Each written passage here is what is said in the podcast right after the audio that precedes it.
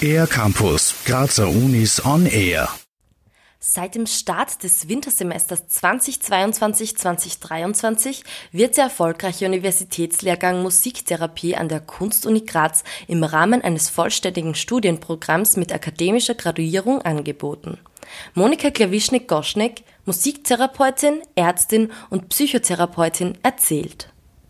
Das Schwierige an der Musiktherapie ist, dass man zuerst den Bachelor machen muss, dann darf man als mitverantwortliche Musiktherapeutin arbeiten, das heißt in einer Institution, in einem Krankenhaus, in einem Pflegeheim oder sonst wo.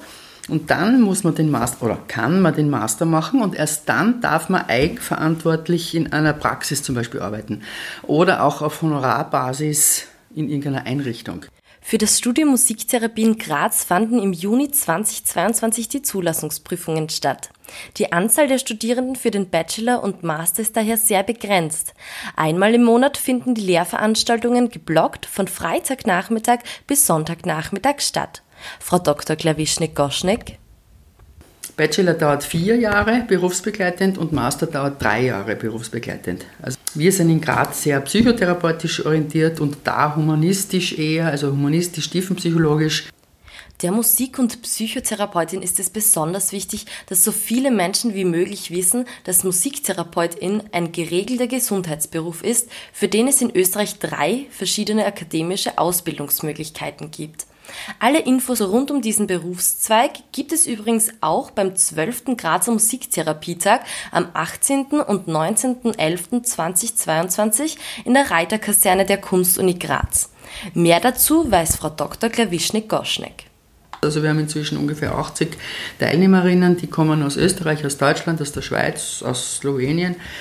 Und wir haben unterschiedliche Themen. Also das waren so Themen wie, wie viel Musiktherapie braucht die Medizin und wie viel Psychotherapie braucht die Musiktherapie und wie viel Musiktherapie braucht die Pädagogik. Also wir versuchen die Felder so abzugehen, die für die Musiktherapie wichtig sind oder wo die Musiktherapie für das Feld wichtig ist. Also Musiktherapie findet ja meistens in Krankenhäusern, Pflegeheimen, Institutionen statt oder eben in Praxen mit völlig unterschiedlichen äh, Gruppen.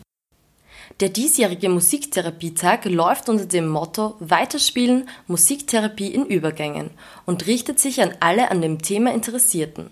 Anmelden kann man sich noch bis 1.11. online unter impg.cook.ac.at. Für den R-Campus der Grazer Universitäten Barbara Zechner. Mehr über die Grazer Universitäten auf ercampus-graz.at